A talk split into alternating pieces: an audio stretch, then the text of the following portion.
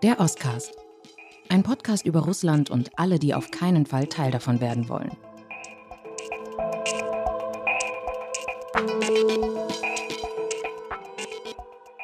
Sag mal, Alice, als dieser russische Söldnerführer Jewgeni Prigozhin im Juni seine Wagner-Kämpfer auf Moskau marschieren ließ, hattest du gedacht, die kommen da durch? Ich habe vor allem gedacht, was passiert hier überhaupt? Was ist los? Ist das alles ein, ein Spektakel, das sie uns aufgeführt hat? Ist das echt? Und ich schaute faszinierend zu, wie sie immer weiter kamen, die erste Stadt hinter sich ließen, diese Kämpfer von Wagner mit Prigozhin, äh, die zweite, die dritte. Und kurz erschien es mir, als wäre alles möglich. Und du, Michael?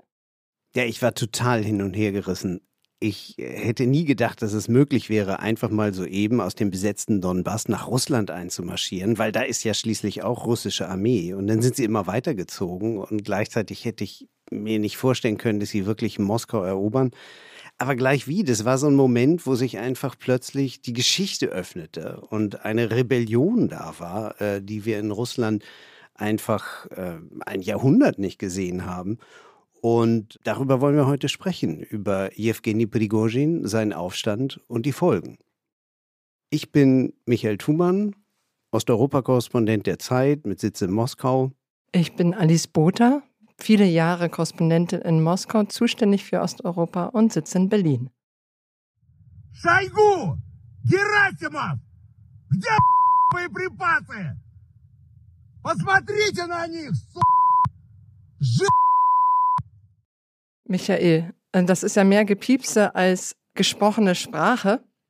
Und eine Sprache, wenn ich ehrlich bin, die sich für den Russischunterricht nicht wirklich eignet. Magst du mal übersetzen, was Prigozhin da sagt unter dem ganzen Gepiepse und was das Gepiepse soll?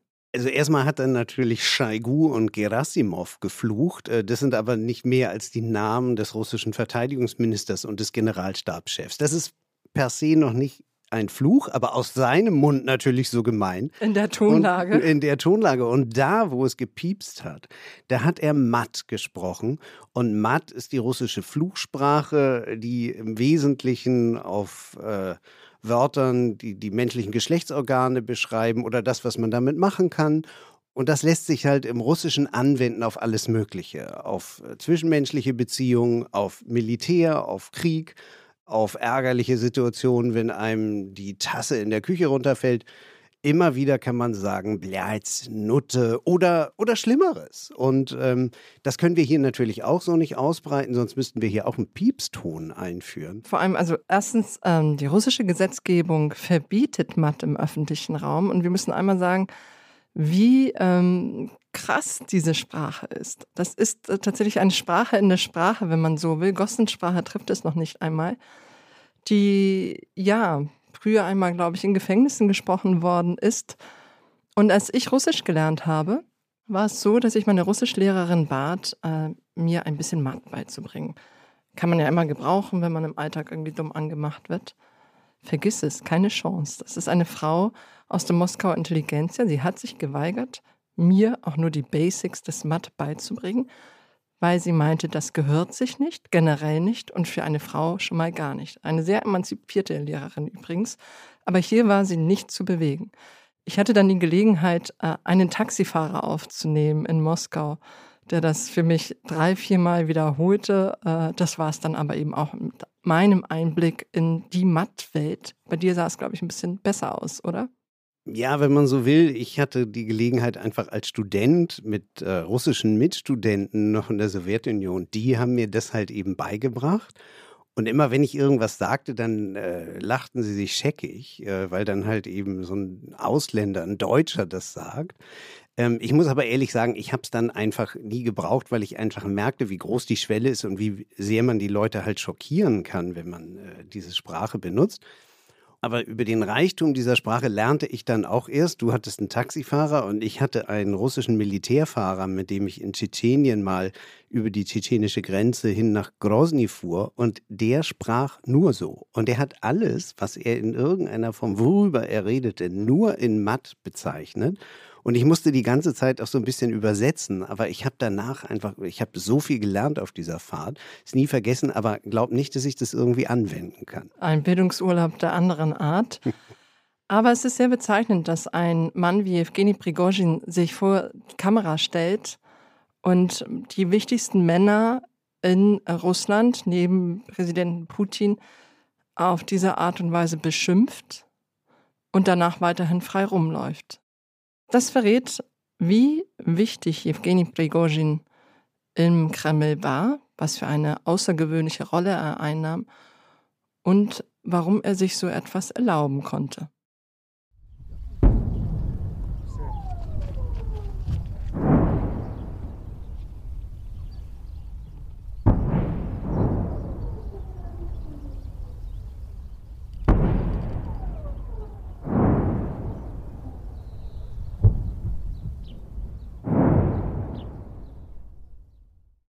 Das war Artilleriebeschuss auf die Stadt Bachmut. Das ist eine Stadt in der Ostukraine, hieß früher mal Artyomovsk oder Artyomisk auf Ukrainisch, wurde dann umbenannt, als sich die Ukraine entschieden hat, die Städtenamen in der Ukraine zu dekommunisieren und Artyom war eben ein sowjetischer Held. Und so fand die Stadt zu ihrem Ursprungsnamen zurück, Bachmut. Ich war in dieser Stadt 2015 es ist ein sehr außergewöhnliches Städtchen im Donbass, äh, ein ganz schönes Städtchen, historisch gewachsen mit schönen Grünanlagen und ganz anders eben als viele dieser sehr funktionalen Städte äh, des Donbass, die eben auf Arbeiter und auf Kohle ausgerichtet sind. Und von dieser Stadt ist mittlerweile nichts mehr übrig. Und das liegt eben an den Wagner-Söldnern, an Jewgeni Prigozhin, der ein gutes Dreivierteljahr lang mit seinen Leuten versucht hat, diese Stadt einzunehmen. Die ukrainische Armee hielt dem Stand bis Mai. Da gelang es tatsächlich Wagner und den, der russischen Armee, Bachmut einzunehmen. Es war ein symbolischer Sieg, ein vorübergehender, muss man sagen. Die Geschichte geht weiter. Und der Preis dafür war aber enorm. Ähm, ich zitiere vielleicht hier am besten die Zahlen, die Evgeny Prigozhin selber benutzt hat, auch wenn er ein notorischer Lügner ist. 20.000 Menschen sollen dabei verheizt worden sein. Davon waren die Hälfte Strafgefangene. Ja, und mit diesen Strafgefangenen hat äh, Jewgeni Prigozhin die ganze Zeit gearbeitet. Ähm, er hat äh, mit seinen Söldnern, die übrigens alle Erfahrung haben aus Syrien, aus äh, Afrika, aber eben auch dann vor allem mit diesen Strafgefangenen in Bachmut, aber auch in anderen Städten in der Ukraine gekämpft.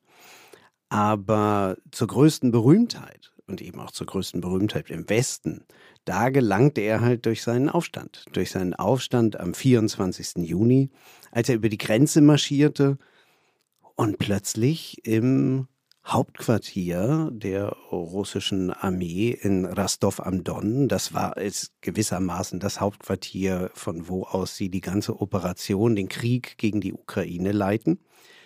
Das hat er eingenommen und saß da mit russischen Generälen äh, Arm in Arm und äh, schimpfte weiter auf den Verteidigungsminister und ließ dann seine Leute auf die Autobahn gen Moskau marschieren. Und diese Rebellion ist eigentlich was, was wirklich Ungeheuerliches in der russischen Geschichte, denn das russische Militär, russische Militäreinheiten sind eigentlich klassischerweise nicht politisch und ähm, eine Art Aufstand dieser Art hatte es das letzte Mal vor über 100 Jahren gegeben, als mal in der russischen Revolution ein russischer General namens Kornilov auf St. Petersburg zumarschiert ist und damals die provisorische Regierung stürzen wollte. Und das war dann aber am Ende ein ziemlicher Operettenaufstand, der dann sehr schnell endete und mit Kornilovs Verhaftung. Aber das zeigt halt, wie ungewöhnlich und selten das ist in der, in der russischen Geschichte. Aber das Irre ist dann ja auch noch der Dreh, dass er plötzlich mitten auf, im, im Schwung, im großen Schub nach Moskau plötzlich aufhörte und, und beidrehte. Was glaubst du? Was, was hat ihn bewogen? Tja, das ist eine wirklich gute Frage. Und ich bin fest davon überzeugt, dass wir nur einen Bruchteil dessen zu sehen bekommen haben, was sich hinter den Kulissen abspielt. Es ist auch alles ein großes Spektakel und ähm, für Außenstehende nur schwer durchschaubar. Ich glaube aber, dass er sich verspekuliert hat. Prigozhin ist ein Geschöpf Putins. Er hat die Person Prigozhin groß werden lassen. Sie hatten immer eine ganz besondere Beziehung. Ein bisschen wie unter Ganoven. Der eine braucht den anderen. Der eine ist der Erfüllungsgehilfen des anderen und profitiert wiederum davon. Evgeny Prigozhin ist ja als Putins Koch berühmt geworden. Das ist sehr irreführend, denn äh, Prigozhin hat zwar eine Reihe von Restaurants aufgemacht und eben auch, es gibt so Fotos, wie er, ich glaube, George W. Bush sitzt da mit Putin zusammen und Prigozhin bedient die, aber er war so viel mehr als das. Er war ein unglaublich reicher Mann, der überall seine Finger mit im Spiel hatte, ein Hansdampf in allen Gassen, der für Putin die Drecksarbeit gemacht hat. Er hatte Trollfabriken aufgebaut, hat ein ganzes Desinformationsmediensystem aufgebaut, das Putin zu Hilfe kam. Und er hatte eben diese Wagner Privatarmee gegründet. Und er war sich sicher, dass er in Putins Gunst steht. Und da hatte er sich geirrt. Er war zu weit gegangen und hatte es nicht gemerkt. Сегодня нам как никогда нужна ваша поддержка. Спасибо вам за это. Я хочу, чтобы вы понимали, наш марш справедливости был нацелен на борьбу с предателями и мобилизации нашего общества. И думаю, что многое из этого нам удалось. В ближайшее время я уверен, что вы увидите наши следующие победы на фронте. Спасибо, ребята. Michael, das klingt nach der Stimme von Jewgeni Prigozhin. Was sagt er da? Er ist da ziemlich kleinlaut. Ähm, kein Matt, keine Flüche. Viel es Danke. Ist halt viel Danke. Und ähm, er ähm, sagt, er wendet sich an seine Söldner und sagt, wir brauchen eure Hilfe wie nie zuvor und danke euch sehr dafür. Und ähm, ich möchte, dass ihr alle versteht, dass das ein Marsch für die Gerechtigkeit war dass sie gegen Verräter äh, kämpfen und dafür, dass die Russen mobilisiert sind für diesen Krieg und so weiter und so fort. Es war letztendlich eine Rechtfertigung dessen, was er da gemacht hat. Und da will ich kurz nochmal anschließen an das, was du eben gerade gesagt hast, dass das im Grunde genommen von ihm, er hatte sich verspekuliert. Er hatte sich einfach doch zu sehr aus dem Fenster gelehnt und merkte plötzlich, dass er es einfach dann doch äh, mit, mit Putin selbst er zielte ja immer sehr auf äh, Prigozhin und Gerasimov, Verteidigungsminister und Generalstabschef. Und plötzlich stand Putin im Fernsehen und sagte, du bist der Verräter. Und ähm, das hat ihn wahrscheinlich äh, doch irgendwie ziemlich mitgenommen. Und das Besondere ist eigentlich, dass er hier ähm, seine Rolle, die er, wie du ja auch eben schon beschrieben hast, ist, er war im Grunde genommen immer der Mann, der servierte, der Putin half und sich dann von ihm helfen ließ, um sein eigenes Imperium aufzubauen. Das ist übrigens eine dieser klassischen Putin-Beziehungen. Du bist absolut loyal und ähm, dafür erlaubt Putin dir dann, dass du wahnsinnig viel Geld machst, äh, dass du dein äh, Businesszentrum aufbaust, dass du ähm, in, in St. Petersburg, da hat er sich ja einfach so einen riesigen glänzenden Kasten aufgebaut, äh, so ein Spiegelglaskasten, wo du alles Mögliche drin hast. Da ist äh, unten äh, sind immer wechselnde Kunstausstellungen und Du oben meinst- sind Coworking Spaces. Ah, das ist aber jetzt nicht das Wagner-Gebäude. Das ist das Wagner-Gebäude, etwas außerhalb von äh, St. Petersburg am Petersburger Stadtrand, in so einer Industriegegend eher. Und da steht halt eben wirklich so ein gleißender, so ein Glasturm einfach. Warst du da drin? Hypermodern. Nee, ich war nicht drin. Ähm, ich ähm, war da, aber habe es mir angesehen, aber ich war nicht drin in diesem Gebäude. Aber die Ausstellung, äh, der Ausstellungsmacher, äh, das ist so ein Typ gewesen, der hat da ähm, anti-amerikanische Kunst hat er gezeigt und hat sich dann vielfach im Fernsehen, und zwar übrigens in den Wagner-Medien, hat er sich dann lange interviewen Mhm. sollen. Und diese Wagner-Medien, die sitzen halt auch in diesem, in diesem Gebäude. Aber es ist schon einigermaßen absurd. Das heißt, du hast da Ausstellungen und zeitgleich werden junge Männer rekrutiert. Ja, genau. Diese jungen Männer, die haben dann natürlich ähm, mit diesem Businesszentrum wiederum nichts zu tun. Da sind natürlich wiederum seine Medienexperten. Und das ist ja ein wachsendes Medienunternehmen, das er da hat beziehungsweise hatte. Die Eigentumsverhältnisse sind jetzt etwas, äh, etwas unklar derzeit, weil man nicht weiß, ob er das alles weiterführen darf oder nicht. Aber es war sozusagen ein Arm seines Imperiums, das Putin ihm erlaubte aufzubauen. Der andere Arm äh, hing ähm, in, in Afrika mit den verschiedenen äh, Truppen, äh, die er da hat. Da kommen wir vielleicht gleich nochmal drauf, dem Business da.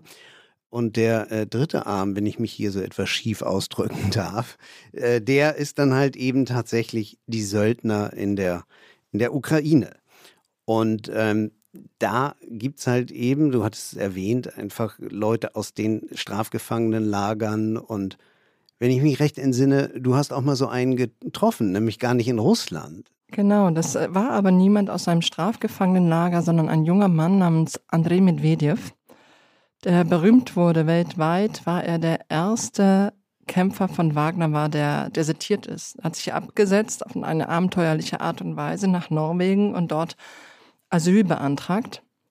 Und ich habe ihn mit einem Kollegen, Nick Afanasyev, getroffen, mit ihm sehr, sehr lange gesprochen. Ich muss sagen, es blieb der Eindruck eines, ja, zutiefst zerstörten jungen Mannes, völlig ohne Halt, mh, mm, traumatisiert. Ich bin keine Psychologin, aber auf mich macht er den Eindruck, als hätte er eine posttraumatische Belastungsstörung ähm, und, und vieles andere mehr. Äh, der erzählte mir auch ein bisschen, wie das mit Wagner war. Und vielleicht müssen wir einmal zurückgehen. Wagner ist ja eigentlich eine Privatarmee, die es gar nicht geben darf in Russland. Es gibt ein Gesetz, das verbietet Söldnerwesen. Und trotzdem entstand Wagner 2014, als Russland damals noch den Anschein erwecken wollte, man habe mit diesen kriegerischen Ereignissen in der Ostukraine nichts zu tun. Man schickte also die Wagner-Leute rein, die erledigten die ganze Drecksarbeit, die arbeiteten mit den lokalen Eliten zusammen und räumten auch mal den einen oder anderen ab, als die zu vorlaut wurden. Und das alles eben äh, verdeckt. Und dann ging es weiter nach Afrika, nach Syrien äh, und dieses Wagner-Söldnerwesen-Imperium wuchs und wuchs und wuchs. Und der Andrei Medvedev, besagter Wagner-Söldner, der war irgendwie sehr typisch für, für diese Klientel, die da gelandet ist. Das war jemand, der vorher bei der Armee war, auch in die Ostukraine geschickt worden ist, also in jenen Krieg, wo angeblich Russland äh, nichts mit zu tun hatte. Als regulärer russischer Soldat hat er da gekämpft und äh, wurde verletzt. Und er hatte eine äh, ziemlich schreckliche Kindheit. Ähm, die Mutter wurde sehr früh von einem Nachbar vom Trecker überfahren. Er kam dann ins Waisenhaus und wuchs im Prinzip unter Schlägen und, und Missbrauch auf und wurde straffällig, Diebstahl, half einem Kumpel. Und diese Straffälligkeit wurde er, nachdem er zurückkam aus der Ostukraine, zum Verhängnis, denn man entschied sich tatsächlich, ihn dann einzubuchten. Und damit war auch klar, dass seine militärische Laufbahn bei der regulären Armee vorbei ist. Und als er dann freikam, nach mehreren Jahren, es ereigneten sich noch ein paar andere Sachen, da stand er auf der Straße. Der Krieg in der Ukraine dauerte schon seit ähm, ein paar Monaten an und dachte sich, naja, einen wie mich wird man eh einziehen. Da melde ich mich doch lieber bei Wagner. Wo soll ich sonst hingehen? Und da zahlen sie immerhin gut. So geschah es dann auch. Ja, und hier sollten wir uns vielleicht mal ganz kurz anhören, wie diese Art von Söldnern und Medvedev hat einfach äh, einen anderen Weg, wie er dahin gekommen ist. Es gibt viele Wege, aber einer ist halt eben gerade in den äh, im letzten Dreivierteljahr des Krieges gegen die Ukraine so wahnsinnig wichtig geworden und das ist halt äh, der Wettlauf mit dem Verteidigungsministerium übrigens in den Straflagern, wo Prigozhin ganz aktiv um Mörder und allerlei Schurken wirbt, damit sie mit ihm in die Ukraine ziehen. Первый грех – это дезертирство. Никто не дает заднюю. Никто не отступает. Никто не сдается в плен. Когда вы будете обучаться, при сдаче в плен вам расскажут две гранаты, которые вы должны иметь с собой. Ja. Das ist äh, da die Regeln, die Prigozhin, ich glaube, es ist eine Rede aus einem, aus einem Gefängnis oder einem Straflager, wo er zu den Insassen spricht. Genau, Und es ist schon Karelien. ziemlich klar, genau. Es ist ziemlich klar, was er sagt. Ja, er äh, spricht die Leute dort an und sagt sozusagen, die erste ganz wichtige äh, Regel, das ist kein Desertieren. Die zweite ist, man ergibt sich nicht, äh, man geht nicht in ukrainische Gefangenschaft. Und ähm, ihr habt alle äh, zwei letzte Reservegranaten bei euch und äh, die eine gilt dem Feind, äh, wenn nötig, und die andere, wenn es nicht geklappt hat, gilt euch selbst. Ja, und ähm, Andrei Medvedev hat ähm, berichtet, wie er selbst Zeuge wurde von Hinrichtung. Das Verfahren in, in Norwegen läuft noch, ob er Asyl bekommt. Aber er ist eben auch ein Zeuge, der darüber aussagen kann, was in, bei Wagner praktiziert worden ist. Ob er ein glaubwürdiger Zeuge ist, ob er Beweise hat, Belegmaterial, ist eine andere Frage. Aber das, was er sagt, ist mittlerweile auch durchaus dokumentiert worden. Bei Wagner ging es so zu, dass beispielsweise Leute, die sich Befehlen verweigert haben, vor aller Augen hingerichtet worden sind, damit man auch versteht, was mit Ungehorsam geschieht. Ans Desertieren ähm, war schon gar nicht zu denken. Aber selbst Vergehen wie Alkohol trinken wurden bestraft. Ähm, Andrei Medvedev erzählte uns, dass dann eben der Finger abgehackt wurde. Als Erinnerung daran, dass man sich nicht volllaufen zu lassen habe. Das galt aber meistens für die einfachen Söldner, für die Kommandeure sah die Welt ganz anders aus. Und wir haben ja am Anfang über die Schlacht von Bachmut gesprochen und dass Wagner da am Ende erfolgreich war. Das war ein, Erfolg ist natürlich ein, ein, ein bitteres Wort. Wagner gelang es, mit der russischen Armee dann Bachmut unter die Kontrolle der Russen zu bringen. Die Verluste waren enorm. Also laut Prigozhins Aussage 20.000. Es dürfen noch mehr gewesen sein. Und wir wissen von ukrainischen Soldaten, wie das aussah. Es war so, dass die Ukrainer in ihren Stellungen saßen oder in ihren Schützengräben und die Wagner-Leute in Wellen auf sie zuliefen. Oft irgendwie einfach nur mit einem Maschinengewehr oder einer Maschinenpistole ausgestattet. Manchmal nicht einmal das. Und sie wurden einfach wie Zombies abgeknallt und dann kam schon die nächste Welle und die nächste Welle und die nächste Welle. Und das konnte so die ganze Nacht gehen. Der Sinn davon war, das dass war dann ja nicht so schlimm, weil es, äh, ne, die Leute wurden aus dem Straflager rekrutiert und sie keiner hatten hat halt- sie vermisst. Ne, keiner hat sie vermisst und sie hatten die Möglichkeit sozusagen zu sterben. Und wenn sie es überleben, hey, dann werden sie anschließend freigelassen. Ja, es war Und, und es, gab, top. es gab auch ähm, Prämien für Tote. Und ich mutmaße jetzt, dass ich glaube, man hat sich nicht sonderlich angestrengt, auch deshalb die Toten zu bergen, damit Herr Prigozhin keine Prämien zahlen muss. Also ein unglaublich äh, blutrünstiges Geschäft, eine unfassbar menschenverachtende und blutrünstige Taktik, die natürlich der ukrainischen Seite enorme Verluste äh, zugefügt hat. Auch was dann so, dass die Ukrainer eben geschossen haben, ihre Stellung dadurch verrieten und dann äh, beschossen worden sind von der russischen Seite. Und das war eben diese, das war äh, Wagner, ja. Also der Mensch zählt eigentlich nichts. So, und das ist halt eben auch ein Exportprodukt. Und ähm, da sind wir dann schon wieder in Afrika, wo Wagner einfach ähm, sozusagen die äh, verlängerte Faust von äh, Putin ist für Jahre gewesen. Und es ging halt eben schon so vor äh, sieben, sieben Jahren los mit dem Erfolg, den die Wagner-Söldner in Syrien hatten, aus russischer, aus putinscher Sicht. Da dachte man, da können wir auch woanders mit hingehen. Und der Gipfel, den wir jetzt in St. Petersburg Ende Juli gesehen haben, wo Putin dann ja afrikanische Staatschefs eingeladen hat, es kam dann am Ende viel weniger, als er dachte. Aber immerhin, sie haben sich da getroffen und ähm, im Hintergrund all dessen, äh, dieses ganzen diplomatischen Gewölks und des äh, medialen äh, Ausschlachtens durch die russischen äh, Propagandasender Sputnik und ähm, andere, das Wesentliche ist, ähm, dass dahinter eben wirklich militärische Macht steht. Und die militärische Macht ist Wagner. was den Westen und gerade Deutschland stark beunruhigt, ist halt die Tatsache, dass es in der Sahelzone, äh, zum Beispiel in Westafrika, halt eben einen Militärputsch nach dem anderen gibt. Ja? Erst in Mali, dann in Burkina Faso, äh, Niger zuletzt. Und äh, das Problem hier ist, dass ähm, halt immer, wenn die Militärs übernehmen, dann gibt es halt eben so eine antifranzösische Welle, dann wird an den französischen Kolonialismus und alle Untaten der Franzosen erinnert. Und das befördern die russischen Medien sehr stark. Und dann geht Wagner in die Lücke und hilft denen dann mit Ausbildern, äh, teilweise mit Geld, äh, teilweise natürlich mit russischen Waffen, äh, damit sich dann die neuen Machthaber stabilisieren können und dieser Putsch unumkehrbar wird. Und teilweise eben auch mit einer unglaublichen Brutalität. In Mali ist bekannt geworden ein Massaker, bei dem 500 Menschen durch Wagner-Söldner getötet worden sein sollen was Gegenstand auch einer UN-Untersuchung ist.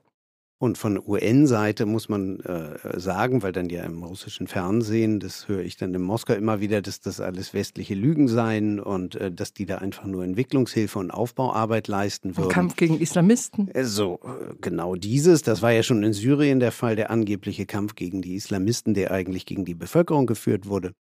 Aber das Entscheidende ist eben wirklich, dass man damit diese Staaten äh, militärisch durchdringt, unterwirft und dann aber eben auch wirtschaftlich durchdringt. Und das ist wiederum ein wichtiger Aspekt des Wagner-Prigozhin-Imperiums, äh, dass er dort halt Goldminen ausbeuten konnte. Diamanten. Diamanten. Die Zentralafrikanische Republik äh, ist da ganz besonders im Fokus und das auch schon viele Jahre. Das Land ist mittlerweile vollkommen abhängig geworden und äh, das ist Teil der russischen Afrika-Strategie. Die versuchen halt eben wirklich Land für Land äh, unter Kontrolle zu bringen, unter ihren Einfluss zu bringen und ähm, das mit Hilfe von Militär und man muss sagen, Medien, ganz, ganz wichtig. Die äh, Wagner-Medien spielen eine Rolle, aber eben auch das äh, Sputnik-Imperium, das immer mehr ausgeweitet wird und mit wahnsinnig viel Geld, viel mehr als die westlichen Sender, viel mehr als die Deutsche Welle oder BBC, da reingehen und die Köpfe der Menschen drehen. Und das ist natürlich ein, ein Wettlauf, äh, der überhaupt nichts mit Journalismus zu tun hat, denn äh, was die russischen Sender da machen, ist reinste Propaganda, während halt eben die westlichen Sender äh, Journalismus machen und einfach auch kritisch berichten über das, was der Westen macht. Das heißt also, es ist vollkommen ungleich. Man muss sich nicht wundern, dass in äh, vielen afrikanischen Staaten mittlerweile halt eben viele denken, eigentlich ist der Westen an allem schuld, am Kolonialismus sowieso und natürlich irgendwie auch an diesem Krieg, äh, der da in der Ukraine fern von Afrika tobt, äh, den sie nicht so recht verstehen und den Sputnik ihnen dann erklärt. Hm. Was du beschreibst, ist die Geschäftspraxis eines Mannes, der keine Skrupel kennt, bei dem es um Geld geht, um Geschäfte machen, um Reichsein, um Einfluss. Ich weiß nicht, wie es dir geht, aber mir geht ein bestimmtes Symbol nicht aus dem Kopf. Das ist der Vorschlaghammer. Der Vorschlaghammer äh, ist mittlerweile zu so einer Art Meme geworden, den das Prigozhin selbst erschaffen hat.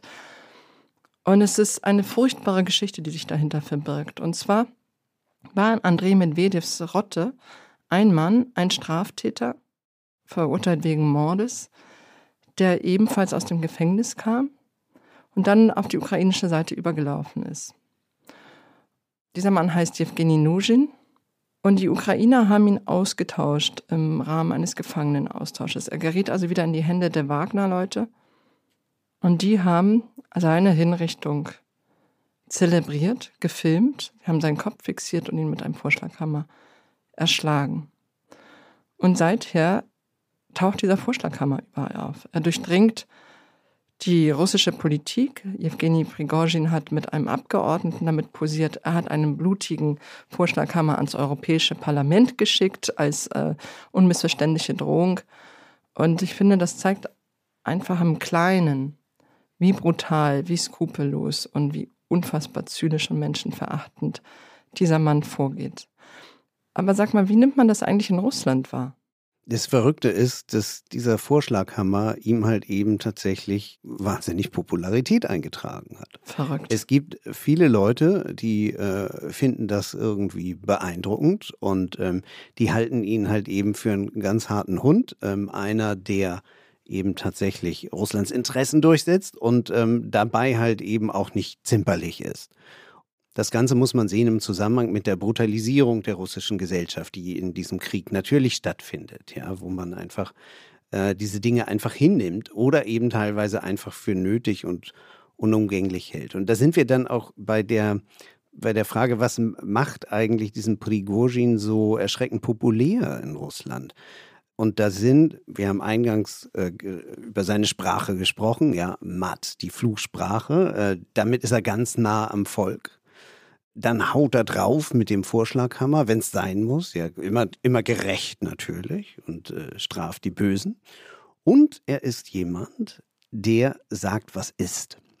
So habe ich jedenfalls die Beschreibung eines, eines Mannes, äh, den, ich, den ich neulich getroffen hatte, Inhaber eines kleinen Geschäfts in Moskau, mit dem ich ins Gespräch kam, Gennadi. Und Gennadi erzählte mir halt eben, hey, das ist endlich einer, der mal gerade ausspricht. Der hat nicht diese Bürokratensprache, diese tatsächlich tote Sprache von, von Putin und Shoigu, die immer nur von irgendwelchen Zahlen sprechen und dann halt wirklich so bürokratischen äh, Hauptwortstil sprechen, sondern der redet halt wie's Volk. Und er sagt halt, dann noch genau, wie die Lage ist. Und das wollen wir uns jetzt noch mal ganz kurz anhören.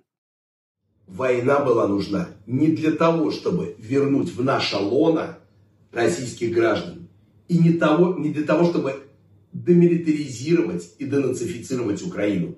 Она была нужна ради одной звезды с дополнительной вышивкой по периметру, чтобы один человек, психически больной, когда ляжет в гроб, чтобы на подушке принесли эту звезду. Michael, das sind ziemlich erstaunliche Worte von Prigozhin. Er sagt, dass der Krieg gegen die Ukraine überhaupt nicht zum Ziel hatte, die russischsprachigen zu schützen oder die Ukraine zu denazifizieren. Also er widerlegt die Hauptnarrative der russischen Propaganda, sondern dass dieser Krieg mit einem Ziel geführt würde, dass ein Mann sich einen Orden auf das Kopfkissen legen kann. Wen meinte damit? Putin?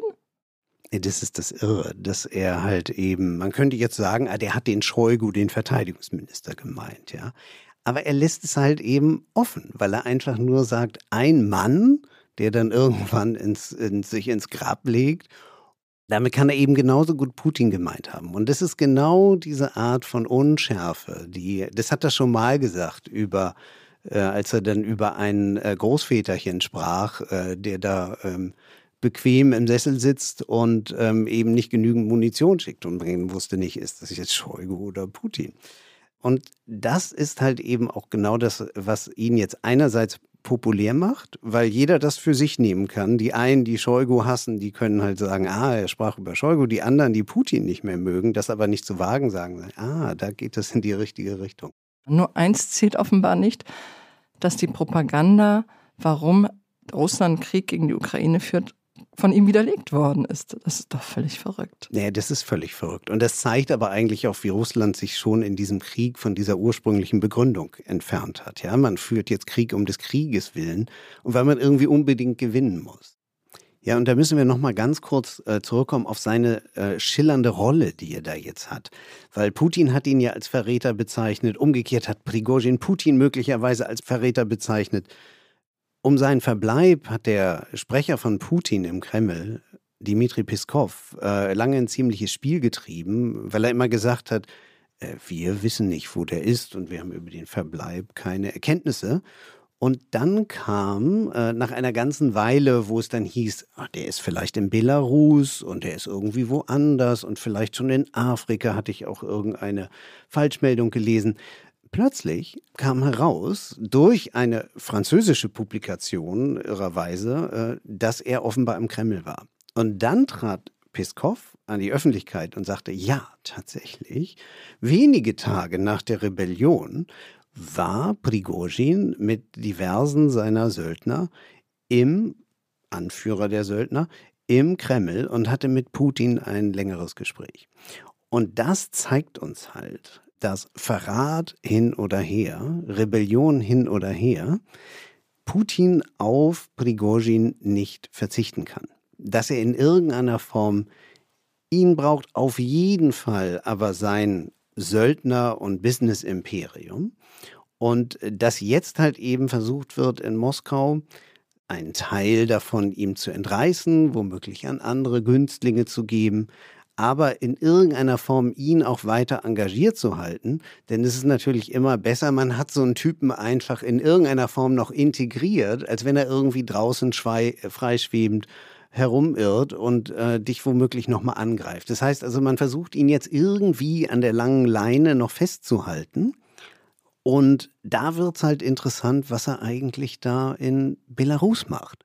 Ja, also Belarus, man muss zunächst sagen, auf einmal tritt Alexander Lukaschenko auf den Plan, der belarussische Diktator, als diese ganze Rebellion, Putsch, Versuch, was auch immer das war, vonstatten geht und bietet sich als Verhandler an. Und die Lösung sieht so aus, Prigozhin und seine Söldner sollen nach Belarus, quasi ins Exil. Völlig überraschende Wende in diesem ganzen Spektakel, das uns da aufgeführt worden ist. Was man, glaube ich, festhalten kann, ist, ich habe keine Bilder von Jewgeni Prigozhin aus Belarus gesehen. Möglicherweise aber eben aus St. Petersburg. Also der Mann hat ein Privatflugzeug, er kann sich hin und her bewegen, er hat offenbar nach wie vor Kontakte zu Putin. Und das ist schon erstaunlich, wenn man bedenkt, dass man in Russland für den Zettel, auf den geschrieben steht, Nein zum Krieg, zu mehreren Jahren Haft verurteilt werden kann. Aber tatsächlich wird jetzt inszeniert, als würden Wagner-Kämpfer in Belarus sich niederlassen oder zumindest vor Ort sein. Es bleibt aber eben so ein Schleier über einem, dass man nicht weiß, stimmt das? Ist das inszeniert? Und man hat ohnehin das Gefühl, dass hier ein großes Spektakel äh, aufgeführt wird, ein ganzes Lügengebäude aufgebaut wird. Aber, Michael, vor einigen Tagen fand ich einen Post einer Organisation oder eines Zusammenschlusses, der mich überrascht hat. Die Organisation heißt Belpol und das ist ein Zusammenschluss von Sicherheitskräften aus Lukaschenkos Umfeld, die die Seiten gewechselt haben. Und die beschrieben, das ist nur eine Quelle, das muss man dazu sagen, dass sich in einem Dorf in Belarus äh, Wagner-Söldner sammeln, dass sie im Prinzip dort tun und machen können, was sie wollen. Niemand stoppt sie, äh, sie sind bewaffnet, niemand nimmt ihnen Waffen ab. Lukaschenkos Leute sind völlig überfordert. Und wenn man diesen Worten Glauben schenken kann, dann braut sich da wirklich was zusammen. Es gibt ein berühmtes Zitat von Lukaschenko. Vor vielen, vielen Jahren, da hat er mal gesagt, der Präsident ist Präsident in Belarus und er ist auch in Afrika Präsident. Und alle haben sich gewundert, was er damit eigentlich sagen wollte. Aber vielleicht kann man hier die nachträgliche Erklärung des Zitats haben. Eine schleichende Afrikanisierung von Belarus oder was soll das bedeuten? Oder eine Prigozhinisierung Osteuropas? Wer weiß. Und auch in Polen macht man sich ja auch schon Sorgen um die verstärkte Präsenz von äh, Wagner-Söldnern in Belarus. Also mal sehen, die Geschichte ist noch lange nicht zu Ende. Und ähm, es wird sicherlich auch nicht der letzte Ostcast über Jewgeni Prigozhin gewesen sein. Und um abzuschließen mit meinem Lieblingszitat, äh, an heute hoffe ich, erlaubst du das, von Lermontov, es wäre lustig, wenn es nicht so traurig wäre. Genau. Hast du nicht gesehen? Alice, wir wollen auch diese Woche nicht vergessen, ähm, unseren, unser Hast du nicht gesehen. Ähm, was ist dir aufgefallen? Michael, ich habe ein äh, ziemlich altes Buch mitgebracht. Aber es könnte aktueller nicht sein. Und es gehört zu meinen Lieblingsbüchern. Das Buch, kennst du bestimmt auch, heißt Erinnerung an das Jahrhundert der Wölfe von Nadjeshda Mandelstam. Das war die Frau von Ossip Mandelstam, der ja, von Stalin getötet worden ist, so kann man sagen. umgebracht wurde, ja. Ein äh, unglaublicher Dichter. Seine Frau hat sein Erbe bewahrt und mehr noch, sie hat eben dieses Buch geschrieben. Dieses Buch hat mich so unglaublich beeindruckt wegen der Sprache. Nadjeshda, die Ehefrau, ist ebenfalls sehr wortgewaltig und, und äh, eine große Literatin und war es eine sehr präzise Analyse von dem stalinschen Gewaltsystem ist und von Gewaltsystemen im Allgemeinen. Und ich finde, wenn man dieses Buch von damals liest, dann lernt man ganz schön viel über das heute. Und jetzt, vor ein, zwei Jahren, ist es in einer neuen, schnörkellosen Übersetzung rausgekommen. Auch die habe ich und ich werde es mir tatsächlich ein zweites Mal neu übersetzt zu Gemüte führen. Viel Spaß dabei. Das war der Ostcast. Wenn Sie uns schreiben wollen, Anregungen haben, was wir sonst noch mal so bearbeiten können ähm, oder Kritik anmelden wollen, dann schreiben Sie uns unter www.ostcast.zeit.de. Das war's für heute. Tschüss. Auf Wiedersehen.